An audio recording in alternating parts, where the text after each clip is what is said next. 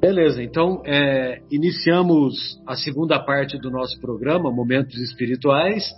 É, programa que hoje estuda a continuação do segundo capítulo da obra Paulo e Estevão, capítulo cujo título é Lágrimas e Sacrifícios.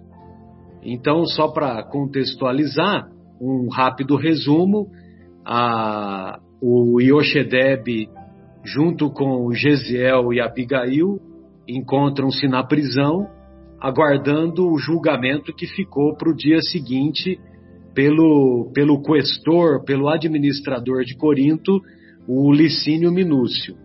E no dia seguinte, os três são levados à sua presença e imaginem, né, na época, o próprio administrador da cidade era o, julga, o julgador né, do caso. E, evidentemente, que para surpresa de ninguém, ele condenou a 20 bastonadas, a 20 bastonadas o, o, o Yoshedeb. Só que quando, quando ia começar a punição, o Gesiel, né, com a sua capacidade imensa de, de sacrifício e de amor né, pelo pai, resolve assumir a autoria do crime com a intenção de poupar o sofrimento para o pai.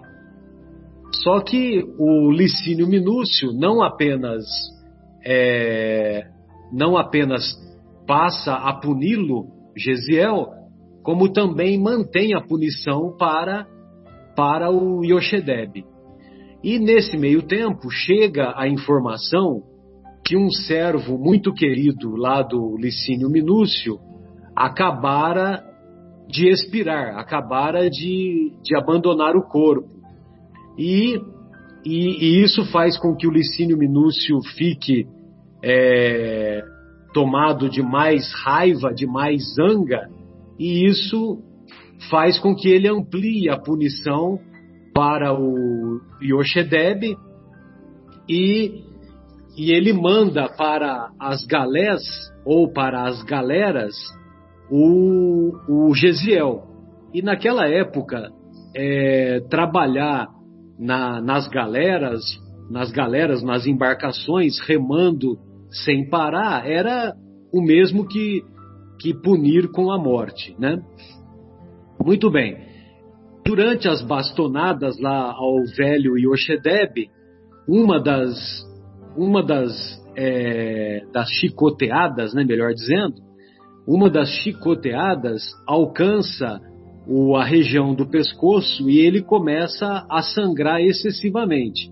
Ele já estava velho e certamente com a saúde é, não em perfeito estado, e com o sangramento, com toda aquela situação, ele acaba é, desencarnando. E com todo esse sofrimento, momentos antes, a Abigail começou a, a cantar a prece dos aflitos diante de todos. E essa prece fez com que o Licínio Minúcio ficasse comovido e mandasse e libertasse ela. E nós vamos encontrar então a Abigail sendo acolhida pela família de Zacarias e de. Como é que chama a mulher do Zacarias? Agora eu me esqueci. E. Ruth. Ruth. E pela, a, pela, pela família da, da, do Zacarias, né? Zacarias e Ruth. E então ela foi acolhida, ficou com muita febre, três dias entre a vida e a morte e felizmente ela recobrou a saúde. O Gesiel, a sua punição terminou e ele voltou para a prisão, onde aguardaria ordens para seguir na primeira galera e, vamos dizer assim, manter a sua sentença de morte. E o Yoshedeb, infelizmente, acabou desencarnando na presença do administrador da cidade de Corinto, né, o Licínio Minúcio, e mais outros, né, e mais outros, é, outros trabalhadores, né, é, outros funcionários lá da administração de Corinto. Então, resumindo, é isso, né, o Yoshedeb acabou desencarnando, o Gesiel volta para a prisão para depois ser mandado, como veremos no próximo capítulo, para as galeras, e a Abigail foi acolhida, felizmente, pela, pela família, pelo casal Zacarias e Ruth. É, gostaria de ouvi-lo, o Afonso, em suas considerações. Fique à vontade. É, eu gostaria de fazer comentários a respeito do início do capítulo. Pode ser, Marcelo? Lógico, sem problema. Porque nós estamos aqui nesse programa, é, não, não temos a intenção de descrever a história, mas de destacar aquilo que pode nos ser útil no nosso processo de autoiluminação, de construção do homem novo, para aproveitarmos as oportunidades que os benfeitores espirituais nos concedem em obras como esta. Aliás, esta em destaque é considerada uma das obras de maior expressão e relevo de todas as obras de psicografia que temos notícia. Então, eu tinha eu tenho uma amiga que eu não a vejo há muito tempo e que me dizia: Ah, eu tenho dificuldades com os personagens do Emmanuel porque ele utiliza seres que não existem. E era uma, uma expressão que não existem, nos falando a respeito de seres evoluídos. Então eu queria fazer um, breve comentário antes de fazer o meu comentário, uma preparação. Nós somos seres em evolução. Fomos criados simples e ignorantes e o nosso caminho é constituído de muitos mergulhos na carne, porque a experiência encarnatória nos permite, esquecidos do nosso passado, de exercermos um processo de avaliação, de enfrentamento daquilo que já está acumulado na nossa consciência. Portanto, nós somamos erros e acertos e vamos neste neste caminho mostrando aqueles recursos que conquistamos e arcando com os prejuízos que nós provocamos, corrigindo-os com a manifestação da misericórdia que nos permite reescrever aquilo que foi mal escrito, rever aquilo que nós fizemos equivocadamente. Então, nós temos seres que estão em qualquer situação. Temos seres estacionários, porque ninguém retrograda, e nós temos seres que caminham a lentos, médios ou rápidos passos. Cada um de nós vai ter um vetor de crescimento de acordo com o empenho da sua vontade e da sua determinação. Portanto, nós não temos seres homogeneizados. Cada um de nós progride num aspecto e tem dificuldades no outro, e esta diferença na convivência é rica porque nós aprendemos uns com os outros, assim como ensinamos. Então, o Emmanuel tem a felicidade de nos mostrar seres em, em diferentes estágios de evolução. Aqui nós estamos nos referindo especialmente a dois irmãos que são seres que já desenvolveram intensamente o seu processo de autoiluminação.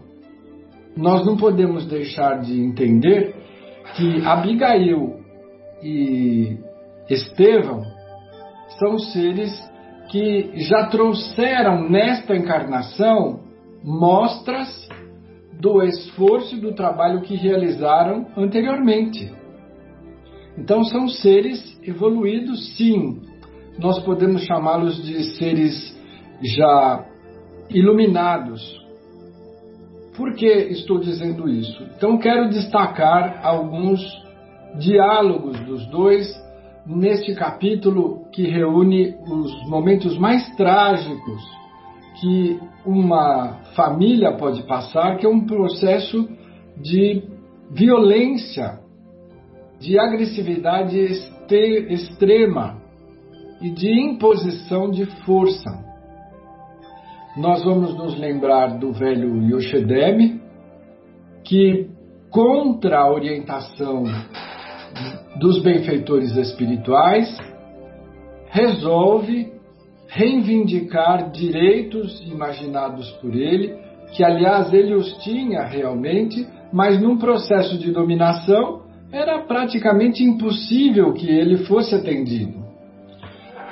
Nós acreditamos que o, o que o motivou foi a sua vaidade, o seu orgulho, que estava profundamente ferido, porque ele foi despojado de todos os seus bens materiais, só concederam a ele uma das menores propriedades que ele tinha.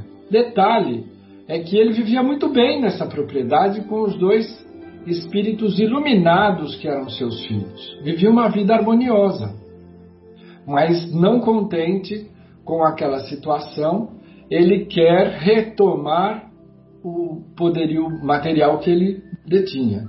E contra a orientação dos benfeitores, ele vai e reivindica e desencadeia um processo pior, porque aí nem aquilo que ele mesmo tinha ele pôde manter. E ainda incendeia a propriedade do Minúcio, que era o, o seu opressor, representante de Roma, alguém que tinha todos os direitos de força, não de lei. Muito bem, estão os dois filhos deste homem que foi contra todas as orientações e desencadeou todo esse processo, colocando-os todos em risco de vida iminente. E aí há um diálogo que eu preciso destacar. A Abigail, olhando pela fresta da janela o céu iluminado, pergunta ao irmão: Estás triste? Ficaste agastado com o procedimento de nosso pai? Agastado quer dizer contrariado. E aí nós vamos nos reportar, porque é automático que façamos isso. Imaginemos nós com um processo que está, como eu descrevi, rolando dessa maneira. Eu, como filho, digo ao meu pai: olha, não faça isso, vamos recorrer aos escritos superiores. E abre as escrituras sagradas do Velho Testamento e lê claramente para que a recomendação era que para não nos afastássemos da correção que o pai corrigia como um pai corrige o filho. Ou seja, aquele era um momento importante de ser passado com submissão. E o velho pai, contrariado, fala: eu, eu ouvi a recomendação, mas assim mesmo vou lá questionar. E ele poderia estar completamente irritado, agastado no dizer de Abigail com o pai. A resposta deste espírito foi a seguinte: de modo algum. Estamos em experiências que devem ter a melhor finalidade para a nossa redenção, porque de outro modo, Deus não nos mandaria. O que podemos entender aqui? um espírito que tem não uma noção, mas ele tem a perfeita certeza de que todas as dificuldades que nos chegam são oportunidades de redenção, já que somos espíritos em trajetória de conquista de evolução. Nós, nessa trajetória, temos acertos e erros, e redenção quer dizer, vamos sofrer as dificuldades que nos ensinarão a valorizar o que é importante e a desprezar o que não tem importância. Então, é, é Gesiel ou Estevão quem responde para a irmã que não estava triste com o pai, que acreditava serenamente, eles estão num calabouço, pro, esperando para morrer. e ele diz: Não estou agastado. Tenho certeza que Deus nos envia. E aí eu vou fazer um comentário que a Adriana se adiantou no, no nosso bloco anterior, mas que vale repetir aqui, porque a mãe dessa dupla, que já desencarna, já é desencarnada nesse momento, ensina aos seus filhos que eles devem estar sempre prontos para a execução das divinas vontades. Então nós precisamos saber distinguir o que é a divina vontade e o que é o nosso capricho. Respeitar as divinas vontades não quer dizer não fazer nada e dizer Deus é que deve decidir. Deitar na cama e esperar que Deus faça o trabalho por nós. Não é isso? É reconhecer nas coisas, nos fatos que nos chegam e para os quais nós não temos alcance de decisão, nós não podemos modificar. E uma dessa, desses fatos era a situação que eles estavam vivendo, e a mãe os ensinou que nós devemos estar atentos para atender às vontades de Deus. Então, já eram espíritos vacinados contra qualquer processo de acomodação e de rebeldia e de auto-adoração, né? Porque nós temos isso. Ah, como Deus pode fazer isso comigo? Como assim? Primeiro que nós só colhemos o que plantamos. Deus não tem nada a ver com isso. E depois, muitas vezes nos chegam dores que são processos de despertamento, assim como doenças e limitações. Então Deus nos quer sempre melhores. Bom, muito bem. Ela ainda segue Abigail dizendo que os profetas esclarecem que os homens são como varas no campo da criação. Novamente, o exemplo do reino vegetal. O Todo-Poderoso é o lavrador e nós devemos ser os galhos floridos ou frutíferos da sua obra. A palavra de Deus nos ensina a sermos bons e amáveis. O bem deve ser a flor e o fruto que o céu nos pede. Detenhamos-nos nesse conceito. Se nós nos colocarmos como galhos ou varas vegetais no campo de lavrador do Pai da vida, com a preocupação de darmos flor e fruto, nós estaremos dentro de um processo de reforma interior. Nós estaremos dentro de um processo de escolha do bem nas nossas decisões, palavras e pensamentos. Nós estaremos sintonizados em frutificar para beneficiar os que passam por nós. Nós seremos úteis ao nosso próximo dentro do concerto universal de amor que o Pai nos convida a participar. Nós não teremos tempo para vaidade, orgulho, egoísmo, preguiça. Nós estaremos sintonizados com o processo de flor, de flor, de produção de flor e produção de fruto. E isso já será uma grande vacina para nós contra todas as armadilhas que nos fazem cair dentro do processo de ilusão. Né? Quando nós nos encantamos conosco mesmo, com as facilidades materiais, com o gozo material, que é importante e fundamental para a vida, mas que não é a única importância. Nós precisamos aprender a termos participação no mundo sem sermos do mundo. Precisamos aprender a estar envolvidos com as coisas da matéria, porque afinal de contas temos que sustentar o nosso corpo físico e tudo que dele decorre mas sem esquecer que nós estamos aqui de passagem. Nós Compreender a transitoriedade, né, Afonso? Exato. Compreender a transitoriedade da vida, né? Somos seres espirituais. Este planeta é um planeta material, lindo, azul, maravilhoso. Mas ele é a nossa casa temporária, a nossa sala de aula. Nós não moramos definitivamente aqui. Nós moramos no mundo verdadeiro, que é o mundo espiritual. Gesiel e Abigail já tinham este conceito introjetado. Eles já tinham construído isso na sua alma. Não tem dúvidas para ele. Então, respondendo à minha amiga, eu digo: olha, não é que o Emmanuel traz personagens impossíveis.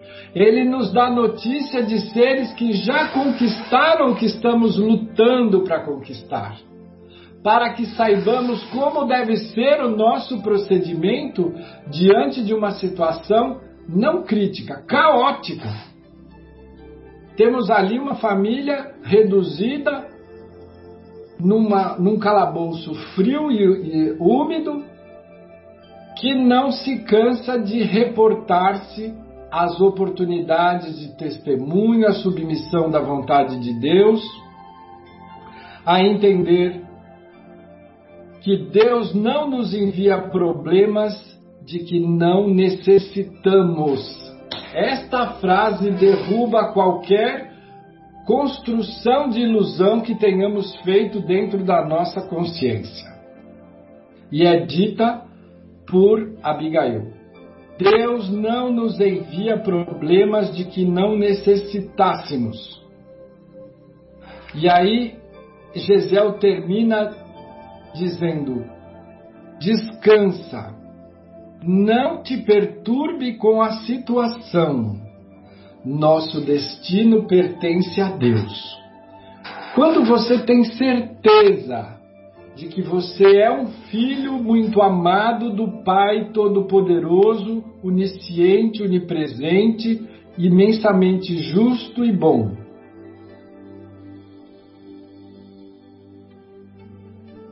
quando você tem todas as indicações de que tudo que nos acontece é para nos alavancar da situação que estamos para uma situação melhor, você conquista a serenidade de Gesiel para dizer: nosso destino pertence a Deus. Seja lá o que acontecer, o que for, a dor que precisarmos enfrentar, ela nos trará crescimento, nos auxiliará a nos desvencilharmos de fardos inúteis que temos valorizado inadvertidamente, como o egoísmo, como o orgulho, como a vaidade, como a preguiça.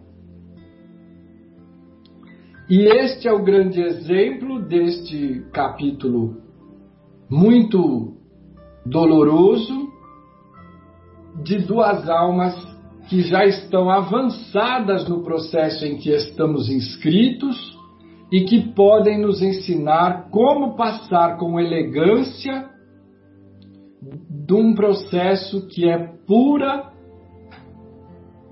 dor e dificuldade porque eles vão estar muito próximos de situações violentas, o próprio desencarne e as penas injustas e truculentas da vaidade humana neste capítulo representado pela irresponsabilidade do gestor romano que arbitrava a sua própria vontade em nome de um poder superior. Essa é a mesquinhez humana. Mas dois seres iluminados passam por ela e saem vitoriosos. Era este a minha intenção de destacar, passar aquele aquele colorido, aquele marca-texto, para que nós saibamos que temos modelos de conduta e que podemos segui-los. Ô Afonso, sabe que eu até ia brincar com você, porque eu achei que você ia que você ia é, separar o diálogo quando a Abigail fala na sequência aí, né, desse primeiro desse primeiro diálogo que você, que você separou. E, e ela diz assim: quem nada tem ainda possui o coração para dar, né?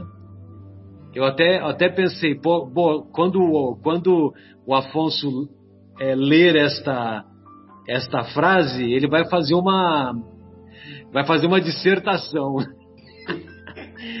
e então realmente, né, você vê que o comentário da Abigail, né, que, que também demonstra essa grandeza, esse, esse coração puro, essa e que, que vem também da consciência cristalina que o Gesiel nos é apresentado no primeiro capítulo, né?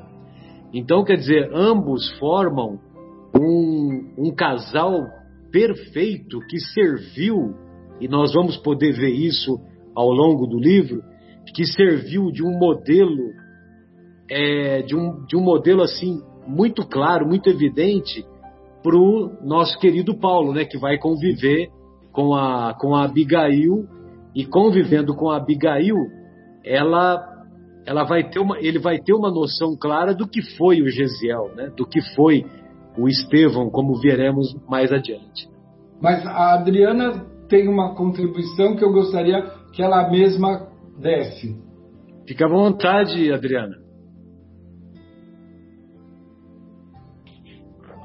Uh, qual que você está falando? Aquela que eu falei dos profetas, que ela tá, que a Abigail está falando com Estevão?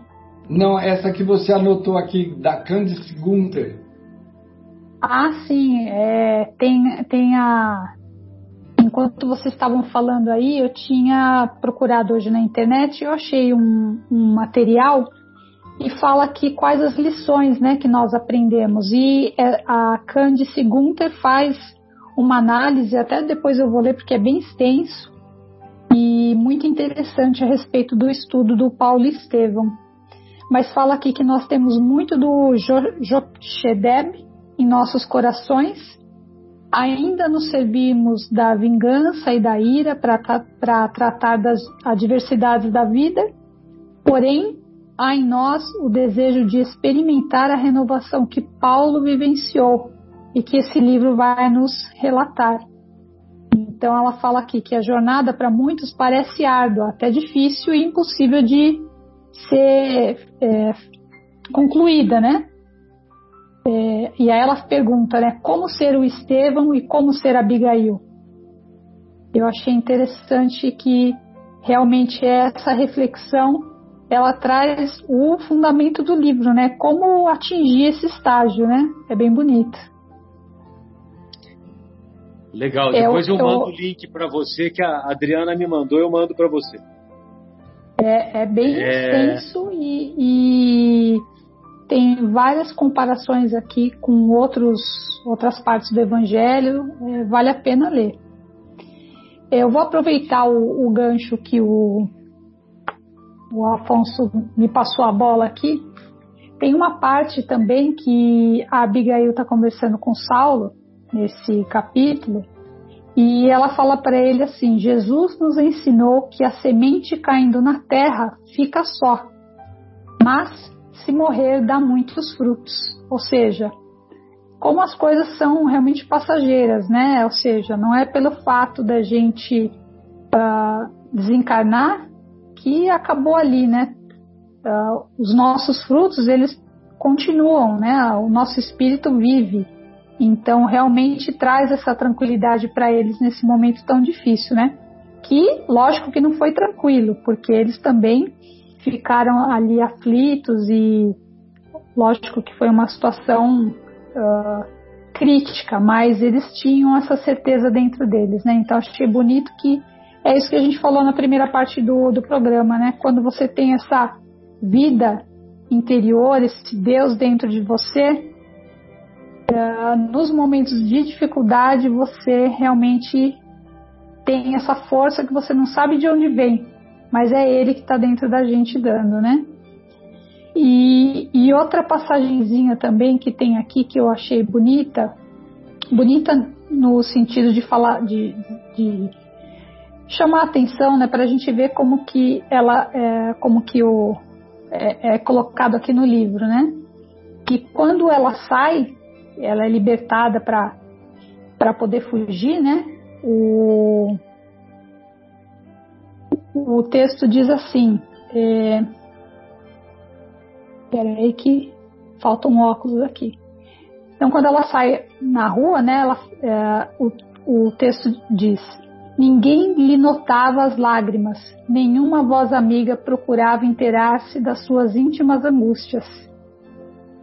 É, ou seja, quantas pessoas passam, é, às vezes, pela gente, convivem com a gente e a gente não se inteira das, das angústias, né?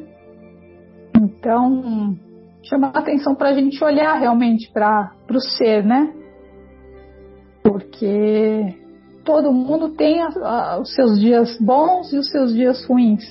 Quem sabe ali naquele dia a gente não pode fazer alguma diferença, né? Bom, vou deixar o, o Afonso falar que ele levantou a mão aí. E aí o Marcelo continua, porque eu já estou no capítulo 3, pessoal. Pois não, Afonso. Eu queria estender um pouco mais o marca-texto, porque eh, essa situação vivida de forma tão espiritualizada pela Abigail, pelo Gesiel, é, provoca, é, e, e, como o exemplo da vara, provoca frutos. Né? Então, os dois tinham conversado, se acontecesse do momento agudo da provação, a morte do pai, que eles fariam a prece que aprenderam com a mãe dos aflitos, em forma de hino, de canção. E o Gesiel não tinha condição, porque ele estava muito debilitado, ele pede para que a irmã fizesse e ela começa a orar cantando. A, a letra da prece dos aflitos é muito tocante, mas a intenção, o, o espírito com que ela utilizou-se para aquela manifestação de fé magnetizou todo o ambiente, envolveu todas as pessoas, inclusive aquele que, no nosso entender, é o maior digno de dor, de pena, de solidariedade, de prece, que é o Minúcio. É... Como é que é o nome? Licínio Minúcio. Licínio, Licínio Minúcio. Minúcio. Porque ele estava completamente bêbado de vaidade. Né? Ele estava com a situação completamente dominada, fazendo arbitrariedade que ele quisesse, com os poderes que foram concedidos por Roma, não para ele, mas para que ele pudesse gerir aquela situação. Então, nós acreditamos que o, o, o fardo maior que vai ser cobrado da própria consciência é do Licínio Minúcio. Ele é o mais envolvido no equívoco. E até ele que estava dentro desse processo de autoencantamento, ele é tocado a ponto de pedir para que um dos guardas pusesse a moça para fora, mas que ela encerrasse aquela cantoria, porque aquilo estava mexendo com as fibras mais íntimas da sua alma que ele tentava hipnotizar, neutralizar. Quando nós estamos em processo de equívoco, que a gente popularmente chama de ladeira abaixo, o corpo está solto e nós estamos catando cavaco, descendo a ladeira. E aí a gente não quer lembrar que nós temos causa e consequência, responsabilidade, a gente quer se anestesiar. E uma atitude como a de Abigail que pede, implora o auxílio do alto no momento terrível da provação, faz com que nós nos recordemos que somos todos seres responsáveis, que não fazemos nada que não nos seja retornado em forma de fruto. Tudo que semearmos, nós teremos que colher. E não é só no Licínio Minúcio, mas o próprio guarda que conduz Abigail é tocado e ele diz a ela, e eu emociono quando digo isso. Ele diz: Eu também sou pai. Olha que declaração. Quer dizer, eu entendo que se você fosse minha filha e eu estivesse no lugar do velho Yoshedeb, eu, eu estaria numa situação muito triste.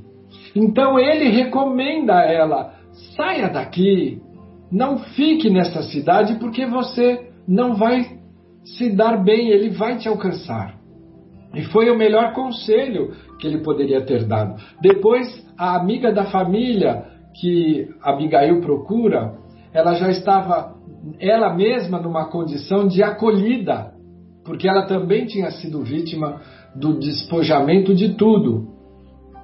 E ela disse: Olha, eu não posso te dar nada a não ser meu carinho, mas eu me lembro de Zacarias e Ruth, que acabaram de perder um filho, assassinado pelo próprio processo.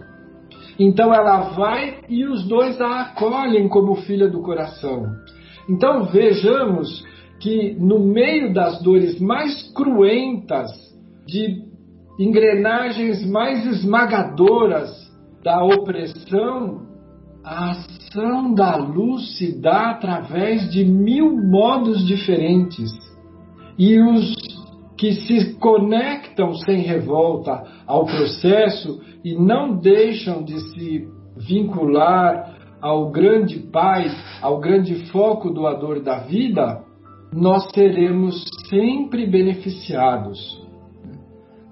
E num processo de ajuda, de atenuação, isso chama-se misericórdia. Nós nunca estaremos sozinhos, perdidos a, a, exemplificação desses dois irmãos e do velho pai, teimoso, é para nós de grande valia nos nossos processos pessoais. Quantas vezes nós nos sentimos como Abigail, no meio da multidão, chorosos e sem que ninguém nos aperceba. Mas nós, na verdade, só precisamos da conscientização do alto, da nossa própria consciência, a dizer: está doendo muito, mas eu não sou a causa da dor. Eu não provoquei esta dor. Eu não sou o algoz. E aí eu não sei se o Marcelo me permite contar uma história que foi contada pelo Divaldo Pereira Franco e uma das que mais me impressionaram ele estava numa fila recebendo as pessoas, o Divaldo mais jovem, algumas décadas atrás, e ele vê aproximar-se uma senhora chorosa. E a Joana diz a ele: Você a receba porque ela acaba de perder o filho assassinado. E aí, quando a senhora se aproxima, a Joana diz a ele: Diga a ela que ela está de parabéns. Eu falei, mas como que eu vou falar isso? E ele fala, porque ele é obediente, e ela se choca, ela estava em transe de dor. E ela diz: Mas o senhor sabe o que me aconteceu? Ela falou: Eu sei. E graças a Deus a senhora é a mãe da vítima e não é a mãe do algoz, porque esta mãe deve estar muito pior do que a senhora. Aí ela tomou um choque de realidade desabou a chorar e desfez o, o transe de, de choque emocional. E muito próximo depois dessa entrevista tão surpreendente, ela retorna com uma senhora chorosa ao seu lado. Era a mãe do assassino do próprio filho, que ela foi procurar, porque a mãe do rapaz não tinha culpa. E ela se solidarizou e a senhora ficou muito tocada. Então, nos processos mais agudos, nós também temos oportunidade de ter um crescimento do ponto de vista moral e espiritual extraordinário. Como no caso de Abigail com relação ao casal Ruth e Zacarias, que acabou se vinculando a eles de uma maneira filial. Né? Ela passou a ser uma filha querida. E a, a amiga que indicou o casal Zacarias e Ruth se chama, se chama Sostênia. Sostênia. Um nome é, que é a amiga, amiga da mãe, né? É a amiga da mãe de Abigail e Gesiel. Você imagina ela criança, a mãe chamava ela de Sosteninha. É, é. Mas que coisa bonita essa história aí que você contou, né? E eu sempre me recordo que o Divaldo, volta e meia, ele diz para nós orarmos não só por aqueles que choram, como também para os que provocam as lágrimas, né? É, ele reproduz um pedido do nosso velho conhecido Dr. Bezerra de Menezes. Sim, sim. Tem uma prece maravilhosa que ele pede licença ao mestre para orar pelos algozes, porque a gente esquece. O algoz Exato. provoca uma dor tão grande que, por simpatia, a gente fica contra ele. Mas, na verdade, é a criatura que maior impacto perante a própria consciência vai ter que vivenciar. Você veja como a visão espiritual muda a nossa perspectiva, inclusive diante da violência, diante da dor. Nós Sem devemos dúvida. pensar quanto isso vai custar a esse espírito para ele recompor-se perante a própria consciência. Né? Que bom que eu sou a vítima e não sou o algoz. Lógico que ninguém gosta de sofrer, mas num processo como esse é melhor estar do lado de cá do que de lá. Sem dúvida. Marcos, gostaria de ouvi-lo, querido. Fique à vontade.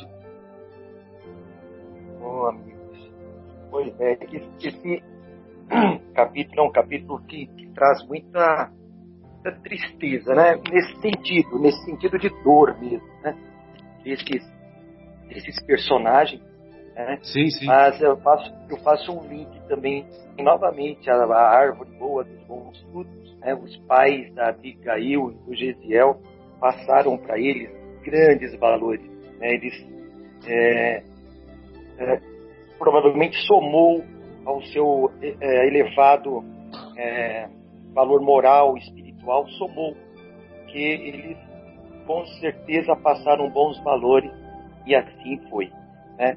Ah, eu, eu marquei aqui, inclusive vocês citaram, e eu acho que também falando algumas frases aí do, do, do, do Afonso, é, uma das coisas que a Sostênia fala para Abigail, ela diz assim, ó, é indispensável o máximo de coragem nas situações penosas como esta. A menina vinha de uma situação terrível, né? É, e aí continua assim, não é fácil elevar o coração em meio de tão terríveis escombros. Que contas fazer agora? Ah, desculpa, perdão. É, é em meio de tão terríveis escombros, perdão. Mas é preciso confiar em Deus nas horas mais amargas. Ou seja, né? É difícil a gente às vezes na angústia, na pior das situações, elevar o pensamento, né? E, e Sostênia fala isso para ela. Eu sei que é difícil a situação que está passando e é difícil elevar o pensamento, mas é preciso é, confiar em Deus nas horas mais amargas nas horas mais amargas é que nós precisamos de, realmente da confiança de, de Deus. É, eu, assim, como vocês assim, bem citaram, o Licínio Minúcio, né, a irresponsabilidade dele, né, mas é, eu vejo isso, é, isso acontece muito, muito e muito nos dias de hoje. Quem tem o poder na mão, quem tem, quem tem o poder de decisão, define passos de outras pessoas, tem um orgulho muito alto, né? E os romanos eram assim. Né? Então, os romanos em si, eles dominavam a terra, eles, é, as terras que eles ocupavam, né, com força. Né? Julgavam sem escrúpulos algum, condenavam, matavam sem, sem, sem dó, sem pena, né? E então tem um peso moral muito grande, uma responsabilidade que com certeza iriam, irão pagar ao longo dos anos, pagar eu digo assim com a própria consciência, teriam que resgatar tudo esse mal que foi feito, né? Mas ao mesmo tempo é, a gente vê a, a, a, asa da moralidade com a asa da inteligência. Né? Os, o benefício que os romanos trouxeram para o planeta como evolução material, né? Na expansão dos mercados, nas construções, né? na cultura, né? porém, moralmente, foi, foi uma, uma época que o planeta acho que tinha que, nesse caso, é, acho que tinha que passar isso, também faz parte do nosso amadurecimento. Nada ocorre por acaso. E essas dores a gente vê nesse primeiro capítulo a força do Império Romano agindo impunemente. Impunemente eu digo nesse momento, né? Não a Deus nada impune. Né? E a aflição desses dois filhos de Yoshedere, né? que a, a espiritualidade os ajuda a encontrar pessoas de bem, mesmo nas piores situações da vida. Né? Era isso a minha contribuição. Afonso, vou pedir para ouvir primeiro o Zé Fernando, aí depois eu volto com você. Tá ótimo? Obrigado, viu? Zé Fernando, gostaria de ouvi-lo, querido. Obrigado, Marcos. Marcelo, o que eu eh, me chamou um pouco mais atenção para essa semana, esse capítulo, apesar que a gente já tinha visto né, na semana passada, é uma parte da conversa da, da Abigail com Gesiel lá no presídio na noite que antecede a, ao, a morte né, do, do pai Yoshedeb. Então ele, ela fala assim, em determinado momento, que o, irmão fala, né, se eu morrer, né, Abigail, hás de prometer-me seguir à risca aqueles conselhos da mamãe, para que tivéssemos a vida sem mácula neste mundo. E vai por aí. Aí ela fala, ele fala assim: Você recorda da última observação da mamãe no leito de morte? E ela diz: Se recordo, com lágrimas entre os olhos. Tenho a impressão de ouvir ainda as suas últimas palavras. E vocês, meus filhos, amarão a Deus acima de tudo, de todo o coração e de todo o entendimento. Quer dizer, aqui está a estrutura que nós vemos que tanto Abigail quanto Gesiel demonstrou nesse momento, nessa passagem, né, que eles enfrentaram junto ao Pai. E, e, e, depois também, né, como nós veremos nos capítulos vindouros aí, a, a, a fortaleza do Gesiel lá nas galeras, a de Abigail principalmente lá na frente, quando vai descobrir o irmão, né, no momento da morte. Então, assim, é importante, eu acho que a gente nunca perder de vista que essa fortaleza nós não temos. Ela vem e vem como disse a mãe para eles: nunca amarão a Deus acima de tudo e de todo e de todo entendimento. Nunca se esqueçam de Deus. Eu, eu, fico às vezes eu me pego pensando, puxa vida, como é que as pessoas vivem aqui na Terra é, sem uma religiosidade ou sem mesmo uma religião, sem buscar algo que lhe dê força, ânimo, coragem naquele momento difícil que todos passam, seja na, na, perda de pessoas amadas, seja na, em dificuldades financeiras, né? como a Adriana bem colocou, é importante, nós vivemos na matéria, nós precisamos dela, mas não podemos nos tornar escravos. Né? Mas como que essas pessoas enfrentam isso? Como que elas suportam uma vida sem Deus. Sem Deus que Jesus nos mostrou. O Deus de amor, o Deus de pureza caridosa, o Deus de humildade, o Deus de misericórdia, que abraça a Maria Madalena, sem questionar, que vai aos leprosos e nunca pestanejou em estar com eles. Andou com prostitutas, com pessoas de má vida, e não se contaminou. Como que podemos viver nessa terra de maldade, como diz a Sostênia, né, numa passagem para Abigail, né? Ai, filha, você tem que ir embora de Corinto. O mundo ainda é dos maus. A gente tem sim muitas pessoas boas, mas ainda tem aquele momento que a pessoa faz maldade. Como que a gente suporta uma vida dessa se não tivermos Deus? Se não tivermos essa atenção chamada pela mãe de, deles, é? E vocês, meus filhos, amarão a Deus acima de tudo, de todo o coração e de todo entendimento. Não conheci a mãe de Abigail e Gesiel. Mas lendo isso, parece que ela está falando para mim ou a minha mãe, que já não está mais aqui fisicamente falando. E eu acho assim, é, mais uma vez, né, que essa mulher é o esteio para, essas duas vidas, né, que, que suportaram, como nós veremos ainda mais adiante, como eu já disse, toda dor, todo sofrimento que uma vida pode promover.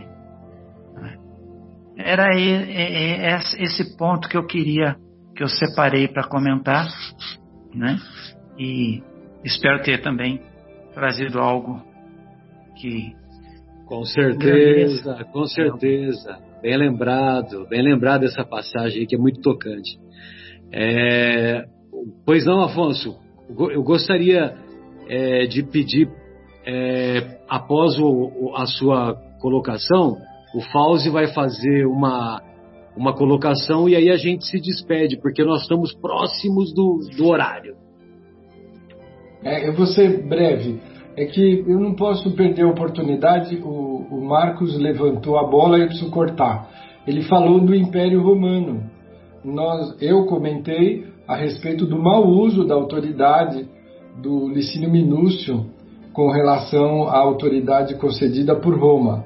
Mas nós precisamos lembrar que a luz ela age de uma forma muito inteligente e programada.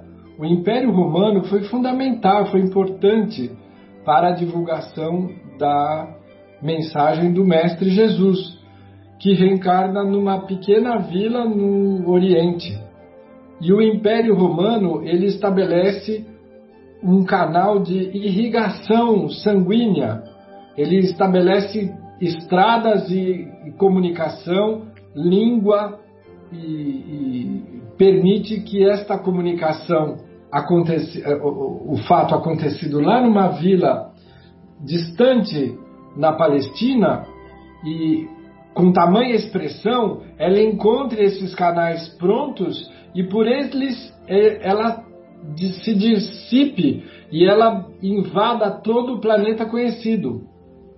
Então vejamos que a luz do mal tira o bem e não há ninguém que não possa contribuir para o processo de crescimento de uma forma ou de outra.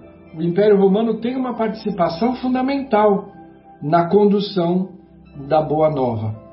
E é bom a gente pensar nisso porque nós estamos dentro desse processo e regidos por seres que estão muito além da nossa capacidade de planejamento e de entendimento. Bem lembrado, assim como Alexandre Grande, Alexandre o Grande disseminou a guerra, disseminou todas aquelas invasões, etc, etc, mas ele disseminou também a cultura e a língua grega. E essa cultura e língua grega foi muito importante depois, lá na frente, na disseminação dos ensinos do mestre. Então, da ignorância do bem, porque o mal não existe, da ignorância do bem extrai-se, ou melhor, amplia-se o bem. É, pois não, Fauzi, fique à vontade aí, querido. Então, é, me despedindo de todos, agradecendo a oportunidade de estar vendo vocês ao vivo e, e como disse é, numa das passagens de hoje, colocar para fora o que o coração sente, enaltecendo a propriedade com que vocês expõem é, todo é, o, o aprendizado, né, do, a reflexão, a reflexão do, do, é, do tema espírita, que a impressão que dá, e com certeza tem isso, é que tem um Humberto de Campos atrás de cada um de vocês para ajudar para inspirar, para inspirar que vocês falam com muita propriedade. Só estou ratificando o que eu sempre penso quando eu escuto vocês na minha caminhada, o que torna a minha caminhada é, rápida e prazerosa. Boa tarde a todos os ouvintes também. Muito obrigado. Valeu, Fauzi.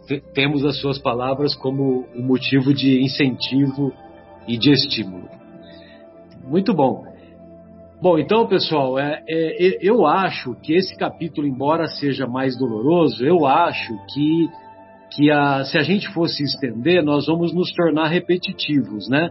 Mas se vocês julgarem necessário é, um terceiro programa, não tem problema. Eu tenho flexibilidade quanto a isso. O que, que vocês acham? É, Marcelo, acho que é, acho que acho que está bem explicado. Tem muita coisa que se a gente ler mais uma vez a gente vai achar um monte de outras coisas, mas eu acho que a ideia principal está colocada. Acho que está tá de bom tamanho. Então tá bom. Os Marcos concorda, o Zé Fernando, tudo concordo, bem, beleza? Concordo. Então tá sim, sim. O, Afonso, o, Afonso, já tinha dado um sinal positivo. Beleza, Ô, então. Marcelo, pois não. Vamos, vamos fazer igual a Sostênia fala para Abigail, né? Vamos seguir em frente como Lote, não como Lote e seus familiares, né? Sem olhar para trás. E sem olhar para trás, exatamente. exatamente. Então tá jóia. Então encerramos o nosso encontro, né?